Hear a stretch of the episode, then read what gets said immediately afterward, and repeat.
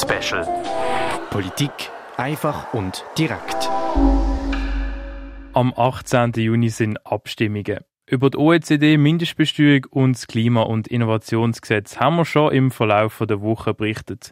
Jetzt kommen wir zu der Änderung vom 16. Dezember 2022 vom Covid-19-Gesetz. Noemi Keller berichtet. Das Wichtigste in Kürze. Seit das Covid-19-Gesetz in Kraft ist, ist es mehrmals geändert worden. Zuletzt am 16. Dezember 2022. Die Änderungen beinhalten die Verlängerung von gewissen Rechtsgrundlagen, die bei Bedarf die Ausstellung vom Covid-19-Zertifikat oder die Reaktivierung von der Swiss Covid-App ermöglichen. Auch Bestimmungen für GrenzgängerInnen und AusländerInnen im Fall von einer Grenzschließung oder die Förderung von Entwicklung von Covid-19-Medikamenten würden verlängert werden. Gegen diese Änderungen ist das Referendum ergriffen worden und darum stimmen wir dann am 18. Juni darüber ab. Wenn das Covid-19-Gesetz würde abgelehnt werden, würden die betroffenen Bestimmungen Ende 2023 auslaufen. Würde es angenommen werden, würde sie bis Mitte 2024 verlängert werden. Die BefürworterInnen finden, es sei wichtig, die gesetzlichen Grundlagen zu haben, im Fall, dass die Pandemie wieder aufleben wird. So, dass man dann reagieren kann. Die GegnerInnen finden, die Pandemie die sei vorbei und dass es das ihrer Ansicht nach diskriminierende Covid-19-Zertifikat nicht mehr dürfe geben. Um was geht's? Es ist schon das dritte Mal, wo das Covid-19-Gesetz auf dem Stimmzettel steht. Warum? Das Covid-19-Gesetz ist ein dringliches Bundesgesetz. Das heißt, das Parlament erarbeitet ein Gesetz und sobald das veröffentlicht ist, hat das Stimmvolk 100 Tage Zeit, zum Referendum zu ergreifen. Wird keins ergriffen, zählt das Gesetz nach 100 Tagen. Wenn schon, muss das Volk zuerst darüber abstimmen. So ist auch wieder beim Covid-19-Gesetz. Und zwar, weil es Mitte Dezember 2022 nochmal angepasst worden ist.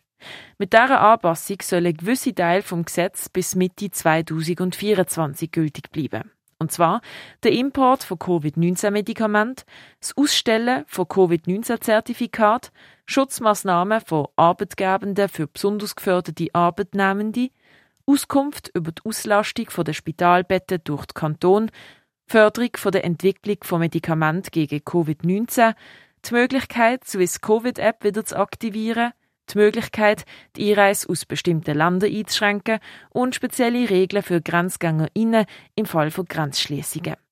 Wenn das Covid-19-Gesetz abgelehnt wird, dann laufen die Änderungen vom 16. Dezember 2022 statt Mitte 2024 schon im Dezember 2023 aus. Argument dafür. Mit der Annahme der Änderungen vom Covid-19-Gesetz könnte auch weiterhin die Forschung unterstützt werden. Gerade auch in Bezug auf Long-Covid und für besonders vulnerable Personen, sagt Basler SP-Nationalrätin Sarah Wiss. Das zweite wichtige Argument ist, dass wir den Zugang zu neuen Medikamenten auch für Long-Covid-Patientinnen ermöglichen. Das heißt, es geht schneller. Sie kommen zu den Medikamenten, die sie jetzt dringend brauchen. Dank dem Covid-19-Gesetz dürfen auch weiterhin Zertifikate ausgestellt werden, was allenfalls in anderen Ländern wieder zur Einreise bräuchte. Gewisse Massnahmen, also zum Beispiel Schutz am Arbeitsplatz oder die Grenzgängersituation ähm, zu, zu, verbessern, die sollen einfach prophylaktisch quasi ähm, gesetzlich verankert, respektive verlängert werden, damit man das könnte ergreifen, falls es notwendig ist. Aber es ist zum heutigen Zeitpunkt natürlich nicht klar, wie sich der Coronavirus weiterentwickeln wird und wir hoffen alle, dass die Maßnahmen dann nicht notwendig sein werden. Aber klar ist, dass es richtig ist, dass wir jetzt quasi gesetzliche Grundlage schaffen, damit wir dann im Winter gegebenenfalls nicht müssten per Notrecht irgendetwas bestimmen sagt Sarah Wiss.